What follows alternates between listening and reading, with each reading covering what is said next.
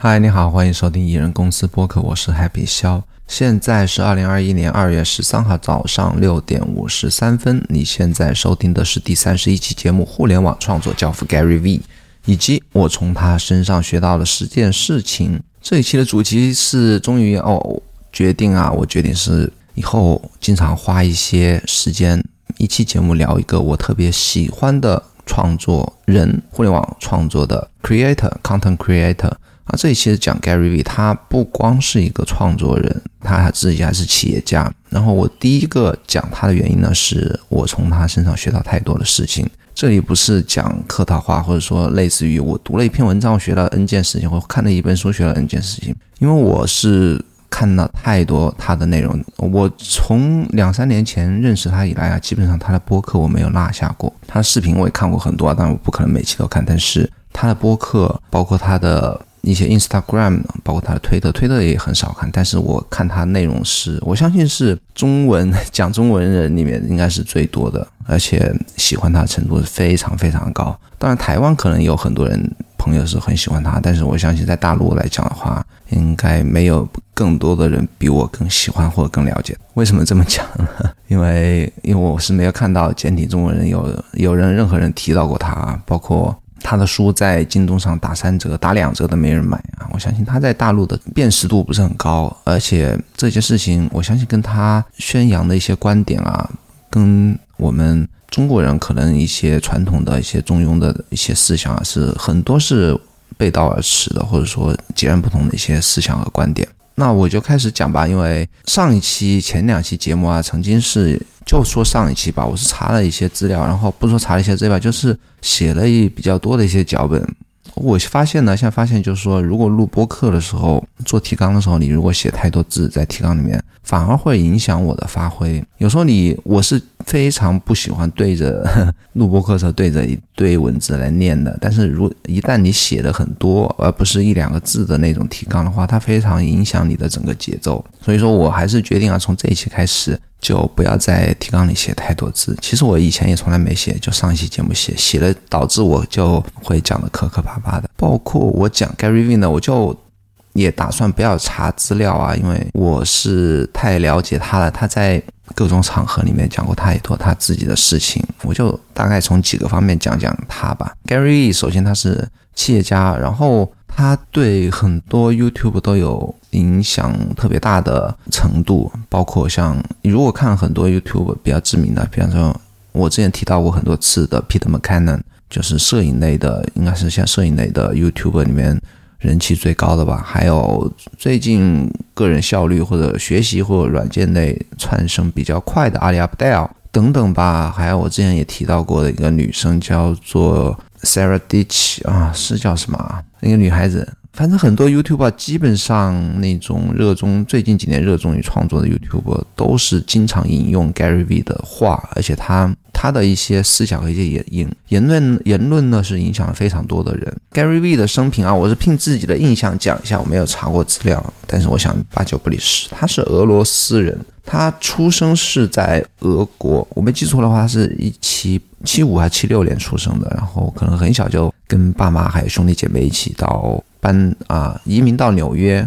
那父母到纽约之后呢，就拿自己的攒了一些钱之后，就开了一家红酒店。他有一个弟弟，啊还有姐妹，至于姐妹是有多少个，这个。记不得了啊，Gary 一直在说的什么呢？他初中成绩非常不好。你如果听他很多演讲的话，经常说他那在初中、高中就经常就是 F D F D。他也曾经在 Instagram 上 po 他自己的成绩单啊，基本上。很少有 B 啊，以及 B 以上的 A，那基本上是看不到，大部分就是 D、C、D、F。关于成绩的，他也经常说一件事情，就是他妈从来不 entitlement。entitlement 这件事情呢，我花了好久才领悟到是什么意思啊？就是说，当他拿成绩不好的成绩单回家时，他妈从来就是一直就是非常客观的来评价。他他说，他说这件事情对他影响特别大。什么叫不 entitlement？就是说，当你拿了很差成绩单回家时，他妈从来不说。哦，孩子，你只是没有努力，你还是很有天赋的，你不要担心什么什么。他妈就直接说，哦，你你考得不好，你你是一个你在学习上面啊没有天，呃，只能也不说他也不贬低他，也不抬举他，这就是他，我想他讲的不不引抬他们的一个意思。然后他在学习之余呢，他周末就去社区去倒卖棒球卡。你可以想象那种，也不说是街头小混混吧，但是就是说课余时间都花在街上。你想，我们经常可以在电影或电视剧里面看到纽约的那些小屁孩，成天没事在街上晃，有移民的俄罗斯人、意大利人，或者说黑人等等吧。就在街上做一些街头的事情，那他说他那个时候就靠倒卖棒球卡赚了上万美元。他妈对这件事情也没有 entitlement，就是说也不是很正面，也不是很负面的看待他，就是完全接受他呃这个人。他说这件事情他妈对他的影响是特别特别大。这就反观我们中国人的父母啊，你想你如果成绩考得不好，肯定不会，父母肯定不会接受你。你如果成天在街上混，或者说跟那些坏小孩在一起，你父母更加不会接受你。这就是为什么 Gary V 非常感恩、感谢他母亲的地方，一直在讲这件事情。那后来呢？他读了大学，我只知道他读了大学啊，但是我不记得是哪家大学。大学毕业之后呢，他接管他父亲的酒庄，因为他是家里的男孩里面的老老大嘛，接接管他父亲酒庄。开始那个时候是九十年代中期吧。互联网刚刚兴起，那个时候他就是非常有远见的，通过 email 来营销。那个时候 email 啊，他经这个他也是经常说啊，就说我们现在可能很多人 email 里面 inbox 有几千封邮件从来不看，但是当 email 刚刚出现的时候，那个时候就好比我们刚刚有 QQ 聊天的时候，好比成天就会花很多时间在 QQ 聊天上面，但是。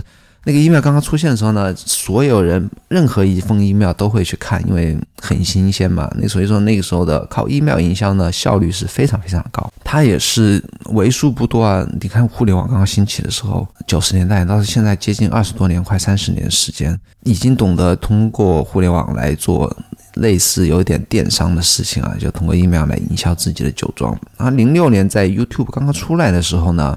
他就开始在 YouTube 上开了一个频道，叫做 Wine Library TV，就是红酒红酒图书馆 TV 这样一个 channel。零六年啊，非常早的时间。然后，当然他在 YouTube 之前出来之前有其他视频网站，他就是非常敏感啊，他对营销这件事情非常敏感，就一直在创作内容。当 YouTube 出来之后呢，稍稍有一点红的时候呢，他就开始在 YouTube 上做这样一个频道，而且他的更新。频率是多少？每天更新，每天上传视频到这个 Wine Library TV 里面宣传他的红酒。他其实每一次节目并不是说重复的每天去拍自己酒庄啊，他是在 Wine Library TV 里面，他讲品尝不同品牌的红酒，然后可能有一些嘉宾一起来聊红酒的话题，是不是很聪明？不要光顾着。推销自己的产品，而是讲自己产品相关领域的话题，以此来吸引对这个产品感兴趣的人，然后顺带的自然可以推广自己的产品。然后他从接管他父亲到他离开这家公司啊，红酒公司，大概零五年吧或者前后，他是把营业额整个红酒这个酒庄的营业额从三百万美元到了六千万美元。几年的时间啊，翻了二十倍，这也是他一直在任何场合介绍自己都会讲的一个事实啊。到零九年，他是创立了自己的公司，叫 Vayner Media。Gary V 的全名是 Gary Vaynerchuk，所以说 Vanner 应该是他的 Vaynerchuk 是他的俄罗斯的一个姓，把什么把那边继承过来姓，所以他创了一个公司叫做 Vanner Vayner Media V A Y N E R Vayner Media，创了一个呃媒体公司或者叫广告公司吧。他创立这个公司的时候，没有拿父亲的一分钱，包括他融资，包括他到朋友的办公室去借了一个会议室来办公。他喜欢从零开始的这种感觉啊。到后来慢慢的积攒了一些资金之后呢，他因为自己是企业家的身份，因为自己是纽约从小混到大的，在创业者中间的有名声的这一个身份吧，所以他是很多。知名互联网公司的天使投资人，比方说 Uber，比方说 Facebook、Twitter，他也经常讲啊。比方说 Uber，因为它是起源于纽约吧，他所以说在创业圈子里面，他因为他是非常有影响力的一个人，所以说 Uber 在最开始投资人最啊，Uber 创始人最开始是最先是找到他让他去投资，他当时不是太看好这个东西，就错过了最开始的第一轮投资。他也是后来经常在很多场合讲 Uber 这些事情，就呵 呵说他错过这件事情，然后经常也会有人来讽刺他老是提 Uber 这件事情啊。所以说他是很多知名互联网公司的投资人，包括像前不久我曾经我忘记在博客还是文章还是 newsletter 里面讲了哦，我写过一篇 blog post 的，就是说他还是虽然他错过了比特币啊，但是他还是 Coinbase 这一件啊。数字货币交易平台的一个最早的投资人。那过了不多久，几年时间呢 v a n a Media 就是跻身一线的广告公司，然后经常帮 Nike 啊，或者说沪世界五百强里面很多很多家公司做广告。他也经常制作那个超级碗的中场广告。那据说今年也有啊，是 Gary V 在 Instagram 里面讲，今年哦是在播客里面讲吧，忘记哪边讲。今年的超级碗中间也有他制作的 v a n a Media 制作的广告。我没去看，我不知道哪一个。然后他是体育迷，非常喜欢美式足球啊，也喜欢 NBA 啊，经常他也喜欢那个呃 LeBron James。然后他很喜欢球星卡，球星卡刚才也讲过啊，他是从小就是靠倒卖棒球卡是赚了很多钱。然后最近那个球星卡又是非常火，我相信最近球星卡非常火的一个原因是因为。美国印太多钱了，一旦你印太多钱，那钱不能立刻转换为企业投资的时候，它就会就像大水灌溉一样的注入到各种资本市场，比方说你房地产市场，或者说股票市场，或者说现在的艺术品市场以及这个球星市场。所以最近半年呢，那个球星卡一直在价格一直在突破新高，突破天际，包括一些顶级的球星卡拍出。天天价的价格，以及各普通的球星卡也是水涨船高啊！这个可能我们中国人不太了解这个市场。不只是球星卡，就是说还有那个数码宝贝叫什么？那个反正也是那个数码宝贝的游戏卡叫什么？游戏的卡也是非常赚，也是非常一直在涨。然后他聊这些东西啊，我这也要提个题外话，他一直在讲，就是说要做真的自己。所以说要给听众或者他给他的读者一个 context，什么叫 context？要知道他是谁，来自什么地方，从小经历了什么，然后自己喜欢什么，给他的读者和听众一个上下文，这样别人才能理解他在讲什么。这对我觉得对创作者是非常重要的一个观念，是不是？类似这种东西，如果 Gary 教你不教不跟你讲，谁会跟你讲呢？我觉我相信中国没有任何一个人会告诉你这些，我不能说技巧吧，或者说关于创作的一些。感悟吧，或者是一些经验。如果你不从 Gary V 这边知道，我真的不知道可以谁从哪边可以知道啊。所以说，他真的是一直在讲自己喜欢的东西。他是 New York New York Jets 纽约喷气机队足球这个足球队的一个粉丝。然后他整个说他整个人生的目标就是以买买入这个纽约喷气机队这个美式足球橄榄队为整个人生的一个目标。他说他。计划在七十岁的时候买入这支球队。为什么做这样一个目标呢？他也说过一些观点，就是说，当你定下一个很宏远的目标的时候，很长远的，看起来不可能实现或者别人会笑话你的目标的时候，你就会有动力去为了这个目标奋斗二十年、三十年，对不对？然后你真正享受的并不是买入球队这一个时刻。他说：“你他当他买入这个球队，他会肯定会感到很失落啊。”他是说他就是有这样一个目标，然后为之奋斗二三十年，才是最让他感到高兴的一件事情。所以说我那个他的一些背景啊，或者说我对他的一些了解，介绍到这边，其实就从他讲他这些背景的这个过程中呢，也可以听到，其实真的是经常就会从他来讲他自己的这件事情上，也可以学到很多他的一些观点吧。我觉得对我自己也特别有用的一些观点。接下来就讲实践啊，讲实践，我觉得他影响我，真正的是在影响我的一些事情或者。想法或者嗯观点吧。第一件事情也是最重要的事情，也是他一直对年轻人讲的一件事情。虽然我不年轻啊，他就说什么呢？做自己，不要在意其他人的看法，包括你父母的、朋友的。我是曾经做了一个清单啊，把他一些言论呢收集过，他一段时间的一些言言一些语录吧。我收集起来没有继续更新啊，因为他有些观点是一直在重复的啊，所以说做自己呢是我觉得是他个人意识或 self awareness 的最重要的一个观点。他就说不要管其他人怎么看你，因为没有任何人真正的理解你是谁，是吧？没有任何人，只有除了你之外，没有任何人理解你是谁。他还鼓励大家要快速行动，不要 pay attention to judgment，不要管其他人的 judgment。他还经常说的一句话呢，wanna be happy，have zero expectation of others，就是说，当你完全不在意其他人的时候，不期对其他人的看法没有任何期待的时候，你会变得非常的快乐。然后经常说的说，你百分之百负责你的人生，这也是他非常非常多时间重复在讲的话。我也非常非常认同这件事情，所以说我在推特也经常讲类似的话，是完全从 Gary V 这边得到了。你对自己真的是百分之百可以负责，所以说没有任何理由，他就 Stop fucking bitching，就不要。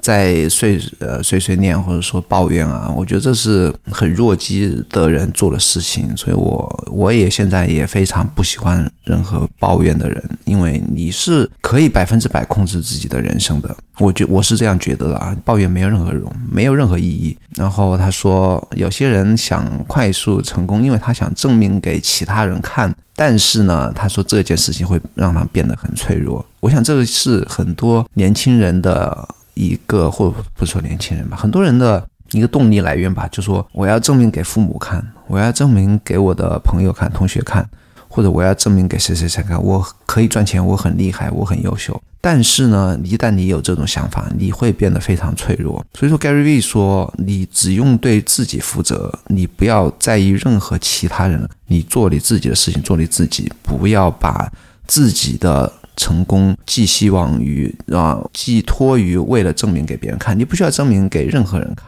因为你 have zero expectation of others，你对其他人没有任何的期待，不要期待任何人，其他人对你的 judgment。然后他也说，就说其他人也很 sucks，他们只是啊装的比你更多一点啊，就是说其他人看起来也。不是你想象中的那么好，他们只是伪装的比你更多一点。那这个跟这个主题好像不是太相关啊。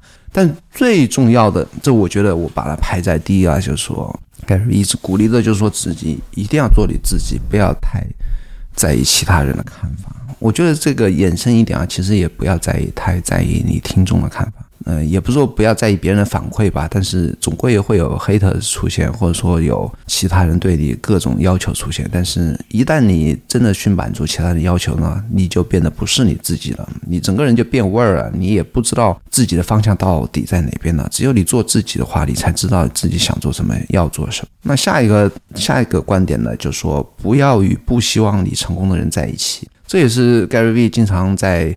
啊，他节目里他有些 call in 的节目，就是说接一些喜欢他的人打进来电话，问他咨询一些事情，回答一些他听众的一些问题吧。那经常就有人说，年轻特别年轻人啊，就说我要去创业，或者说我要去做视频啊，我要去做播客，我要做什么什么事情。但是我的朋友说我，哎呀，你不适合做这个事情。或者说你做事情没有前途，没有机会。Gary 经常就说你不要与不希望你成功的人在一起，对吧？你就哪怕如果你这些朋友不希望你成功，不希望看到你成功，或者说看不起你，或者觉得不行，你就离开这些人，你就不要跟他们太厮混在一起。这是他经常讲过的一些观点啊。我虽然没有引用他的什么特别印象深刻的语录，但是他这一件事情是一直在讲的一件事情。但我觉得这件事情我也结合到自己身上啊，的确啊，周遭跟你从小长大的朋友，跟你认识几十年的同学，肯定是有很多跟你要好、关系还特别近的人，他其实是不太希望看到你成功的。我觉得这是人之常情啊，或者说人的本能啊。但是如果那些人表现的太明显，或者说真的是不太想看到你成功的话，我觉得还是跟他们保持一定的距离比较好一点。我觉得这件事情呢，我是真的有去做。然后他下一件事情就是他的勤奋，这个不是他在讲的，我是从他做的事情来学到的。他是就像我刚才讲的，当他在做 YouTube YouTube 的时候呢，每天做一个视频。那当社交媒体啊，这样我还忘记提了啊，他不光是做 YouTube，他在任何一个社交媒体上呢，都是花非常时间在做。比方说推特刚刚出来的时候，他是每天花七八个小时去做。这里讲的七八个小时，不是他早上醒来到睡到九点，然后花七八个小时，白天就在这边玩推特。他是在白天还要去他爸的酒庄去工作，工作到下班之后呢，回家回到他。地下室的卧室去的时候呢，花七八个小时去，一直工作到半夜去推特上每一个关于红酒的发言下面去留言，然后跟每一个回复他人去交流。这里说的红酒的推文呢。并不是指那些名人，甚至是任何人啊，就没有 follower 的。他是要收取他的听众，收获他的听，收获他可能潜在的顾客。所以说，他是每天花七八个小时在社交媒体上去跟每一个跟红酒相关的每个人去交流，在他的下班的时间。然后到现在呢，他除了管理很多家公司之外呢。他还依旧是啊，每天创作数十条内容。你可以看任何一件、任何一个平台，不管是推特、Instagram、Facebook、TikTok、YouTube 或者 LinkedIn，LinkedIn 是他一直推崇的一个平台啊。这里不多说，任何一个平台只要有他的账户，肯定会有他的账户。然后你可以会发现啊，他每天在这些 这些账户上一直在发内容，不管他的。文章、视频或者说一些音频，包括他做 podcast 的也会有啊。虽然他是有一个好几个人的团队，但是啊，但是呢，他这个我相信他是花非常非常多的时间，依旧是在每天在创作很多内容。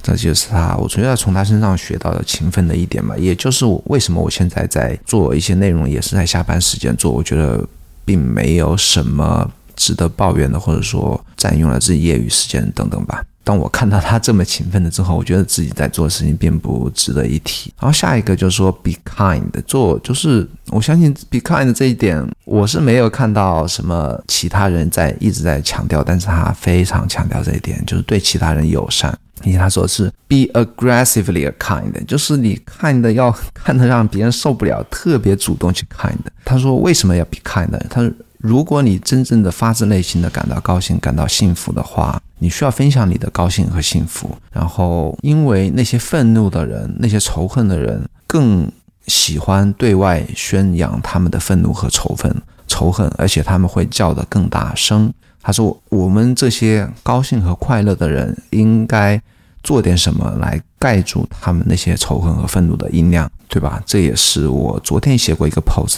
就是说他也是一直在提倡啊。如果你感到高兴、感到幸福、感到积极，你是一个乐观向上的人呢，你就应该制作更多的内容来鼓励别人，来抵消或者说压制、压盖过那些愤怒和仇恨的音量。因为现在如今社交媒体的一些算法呢，我觉得包括像大陆。这边特别很多人愿意看的微信公众号也好，或者说一些新闻也好，往往是那些仇恨的、阴谋论的、恶意的、诽谤的、重伤的一些文章和言论，会得到更多的散布，而不是那些健康的、向上的、积极的、乐观的、幸福的、开心的一些言论。他就说我们应该做点什么。如果你是真正的开心、乐观向上的人，你应该做点什么来，而不是来中 来什么。来盖过那些人吧，来让更好的事情得到传播。而且他最后说，kindness always win always，就是说，当你是 kind 呃 be kind 的话，你会比其他的人会更加的赢，最终会赢。这个要你比较抽象来理解的，就是说，不管你生意上还是个人生活上的话，be kind 总会是，或者用中国人来讲，把积善行德总会是一件是好事。这也是他非常非常强调的一件事情。下一个是执行，执行什么事呢？就开始做。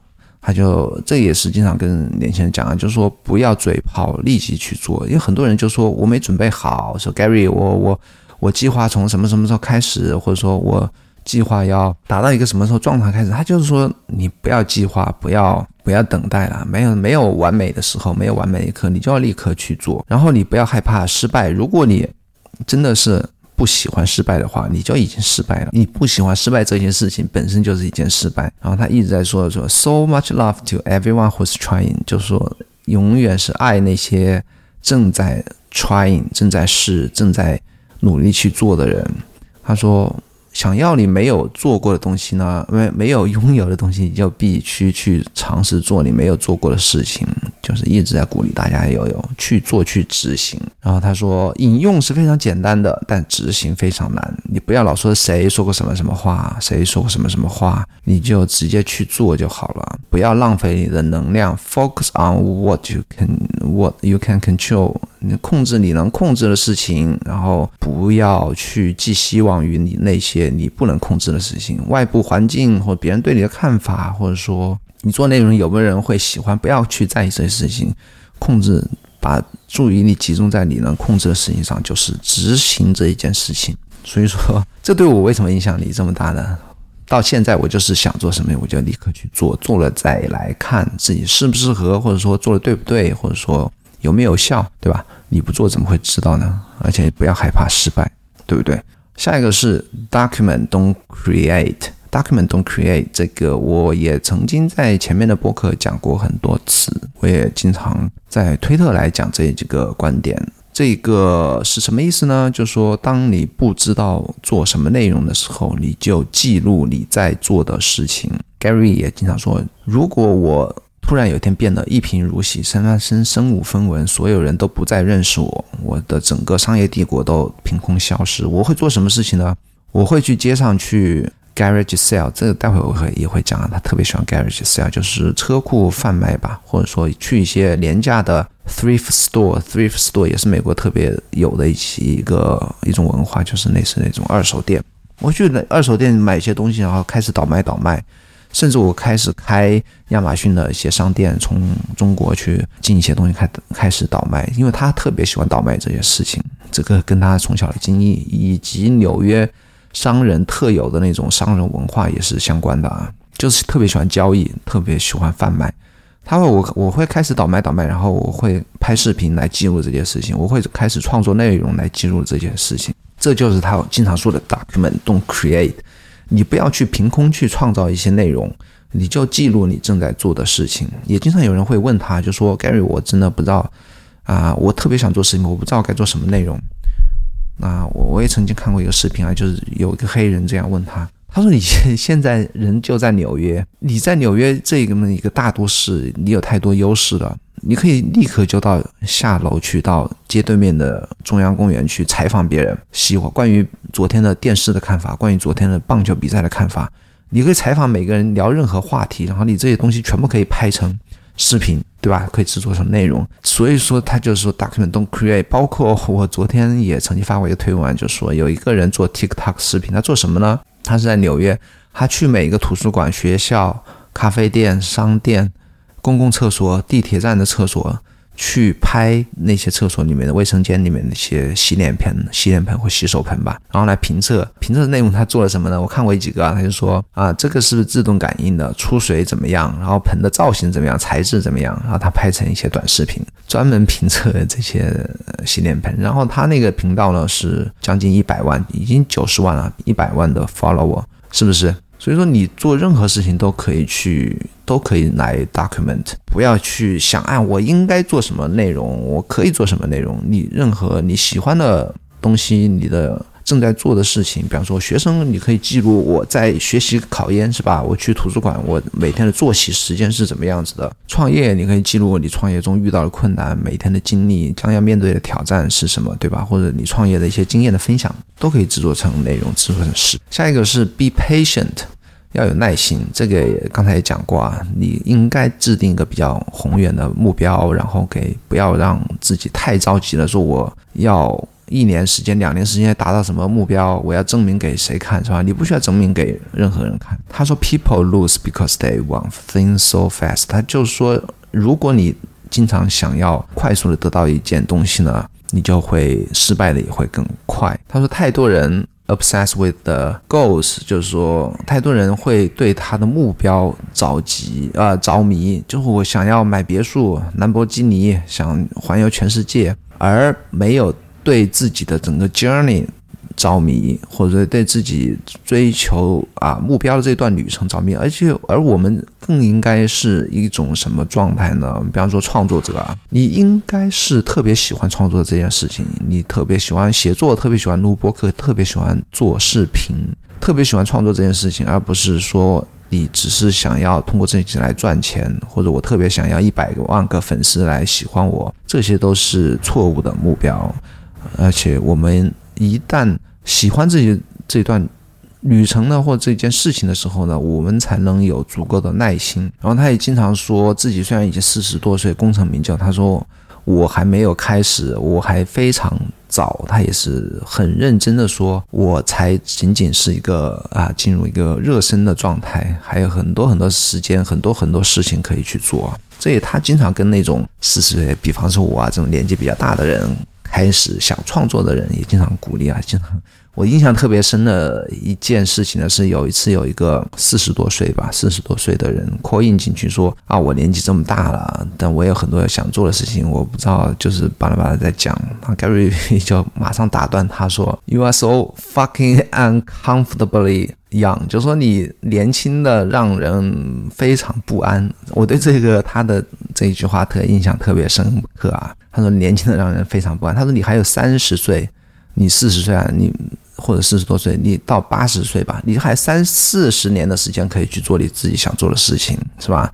你现在就来说自己太老啊，或者太太心态不好或者怎么样，就是完全没有必要啊。所以说，他这也是他，我觉得可以画到他 be patient 的这件有耐心的这样一件事情里面去。下一个是 empathy，empathy 是同理心。同理心这件事情也是，我觉得我们中国人特别来少的去讲的，强调了一个关一件或者是一个什么，不能说是美德吧，或者说是一种思维方式。对，思维方式，他是 Gary 是特别喜欢 empathy 这件这个同理心这个词，他甚至是把自己的红酒品牌是命名为 empathy。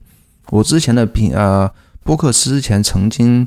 聊过一期专门讲同理心，我用一些电电影来举过例，比方说我讲哪吒，哪吒当我们家大宝看哪吒的时候，还有一些什么电影啊，就能特别能理解带入到自己的想法到那些电影中的角色身上，比方说哪吒他是不为别人理解，然后从小又是一个人，包括我们现在在我们家在也在看一些。啊，像火影忍者啊，像 Naruto 和 Sasuke，也经常会就把自己带入到对方的身啊处境和成长环境中去，要理解对方在一个什么环境上长长大，然后遭受了什么样的歧视，经历了什么样的事情，才能理解对方的。愤怒也好，高兴也好，或者说他的一些行为方式啊，我觉得 empathy 是处理人际关系的非常根本的一个思维方式，或者说一个能力吧，一个能力。对，当你有 empathy 的时候呢，你会理解对方所有在做的事情，在讲的话，你会减少跟其他人相处的一些摩擦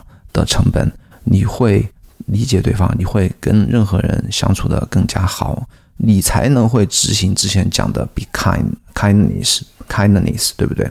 当你理解对方的时候，当你怜悯对方的时候，甚至一些 haters 的时候呢，当你有 empathy 的时候呢，你能理解对方，而不是制造更多的冲突啊。empathy 我觉得对我影响也特别大，设身处地的去同理心吧，对每个人是特别重要的一件事情。下一个是 be happy，be happy。他也是非常，我要讲了太多这句话。Gary V 的 YouTube 视频的开头呢，还有一些剪辑的一些片段啊，有一个背景音呢是他在讲，他就 Don't you wanna be happy? Don't you wanna be happy? 你不想变得高兴吗？你不想变得高兴吗？Happiness needs to be an ambition，就是说每个人的企图心应该是变得 happy，变得幸福，变得高兴，这应该是我们人生的一个终极的一个目标。他说我不想变得很酷，我只想变得很 happy。好巧，我的推特账号的 ID 是酷我笑，然后我现在给自己起的那个昵称呢是 Happy 笑。我觉得 Happy 是非常重要的一个一件事情啊。然后 Stop doing shit you hate。如果你不喜欢创作，不喜欢做视频，不喜欢跟人谁相处的话，你就不要做这件事情。你不喜欢这件事情，你为什么要去做呢？哎，我忘记是突然想起，我昨天在看一篇文章，忘记是谁讲的啊，就是说。你要花时间来反省一下你最近正在做的事情，或者说最近身处的一段人际关系，然后你思考一下哪些人际关系或哪些事情是让你消耗你的能量的，而不是给你增加能量的，对不对？我们经常会参加，比方说不喜欢聚会的人或内向的人，当他们去参加一些聚会的时候，社交的时候，他们会觉得啊，当他回来的时候啊，比方说一些饭局啊，或者一些。聚会，那回来的时候会感到 exhausted，会感到身心俱疲，是吧？能量被消耗尽了。那么这些事情就是对你来讲是会消耗你能量的事情，或者说你跟一些表面上跟你关系特别好，但是实际上你不太喜欢跟他在交往的人相处的时候呢，你也会觉得很累。那么，当我们呃回顾自己啊，反省自己的时候，如果有这些人际关系或这些事情呢，我们是不是可以去回避他们呢？对吧？让自己变得更 happy 一些，不要做自己不喜欢的事情，不要跟自己不喜欢的人去相处。然后 be happy 还有一件事情跟它相关，就是我十件事情讲的第一件事情，就是说不要把自己的快乐建立在别人对自己的看法之上，不要在意任何人对自己的看法，这也是 be happy 的一个前提条件吧。因为快乐是来自于自身的，是吧？自发的，不要。因为别人对自己的想法来决定自己是否开心。最后一个，刚刚第九个，现在最后一个是关于 hater，讲了四十分钟了。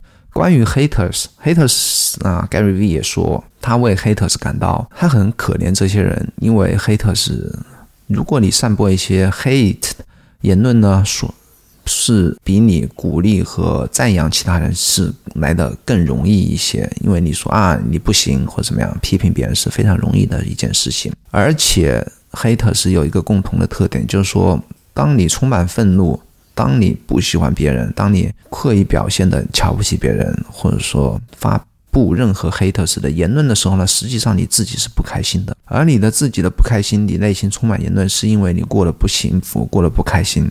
你在遭受你很多让你感到很折磨的事情，或者你正在因为一些不好的事情在内心非常的挣扎或者在折磨，遭受一些折磨。所以说他一直在讲，就是说非常的同情这些 haters，因为他们是肯定可以确定的一件事情，他们过得并不开心，然后他们正在遭受一些折磨自己的事情。他也说你不要成为 haters，他说我不要成为，不愿意成为 hater。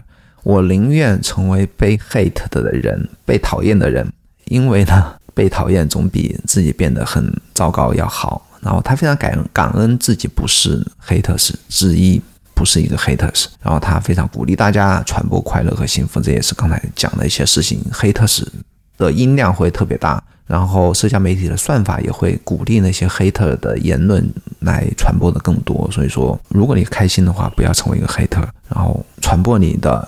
积极开朗、快乐的一些想法，或制造更多类似的内容吧。这是我最后一个，我昨天草草的记下来啊，十件事情是我内心的感悟。其实我就像我开始讲的一样，我从他身上学到了非常多的事情，不止这十件啊。如果我再回忆一下，可能会记得更多，二十条记二十条都有可能。那 Gary V 虽然他不认识我，但是我相信我如果去。有机会跟他去接触，还是有机会认识他。虽然他特别特别的忙啊，但是我觉得他，我可以称他为是我的人生和创作方面的一个 mentor 吧。虽然他不认识我，但我对我的影响真的是特别特别的大。非常感谢 Gary V。那聊一下新闻，新闻是放假七天呢，我在更新我的 Happy Project。Happy Project 是我自己。推出了一个付费订阅的一个关于个人付费订阅的一个项目啊，我会每个礼拜放很多我自己当周的内容到里面去。比方说每个礼拜会分享两篇我读过的所有文章里面读过几十篇文章里面最值得分享的两篇文章，以及添加那个文章的一些看法、一些笔记，以及一本英文。书的读书笔记，我每个礼拜会看一本书，已经分享了六本书到里面去了。然后会有一些哦，当周的一个笔记，会有十五到二十条，当中关于任何网站也好、视频、音频或一些记录的一些文字引用等等吧。这些笔记会有十几条笔记，以及我所有 follow 的推特的。人订阅的 newsletter 在各种社交媒体上订啊订阅的一些内容会做成一些列表啊，这是我所有的个人的消息的源头。因为经常讲的就是说，你的输入是决定了你的输出，是吧？有选择性的看一些内容，会对你的输出会有更有帮助。等等吧，这些内容哦，还有一档 BTS 博客是我专门为这个会员定制的一档关于。创作的一档播客会聊我在创作这件事情上的一些经验分享和一些感悟，因为我创作各种形式内容我都做嘛，视频、播客、newsletter、写 blog、做推特等等吧。那所有这些内容打包成了一个 happy project，那 happy project 是每个礼拜都会更新非常多的内容，一年的话就是五十二周。那这个 happy project 是即将在三月一号发售，有些内容还没更新完吧，这几天会更新完。那预售价格是人民币三百块。三月一号之后是人民币五百块，或者说有可能我会涨价啊，因为我觉得这个内容是远远大于它现在的定价。